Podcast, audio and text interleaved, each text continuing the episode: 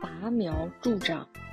古时候，有个急性子的农民，日夜盼望着自家稻田里的禾苗快些长高，可是禾苗总是长得那么慢，与他想的可差远了。有一天，他突然想出了一个好办法，那就是自己去田地里，把每棵禾苗都从田地里拔高一截，这样禾苗长得就能更快一些。他辛辛苦苦地干了一整天，虽然很累，但是看着已经长高了很多的禾苗，得意极了。于是他回家向儿子炫耀这一天的劳动成果。他的儿子一听，知道事情不好，连忙跑到田地里去看。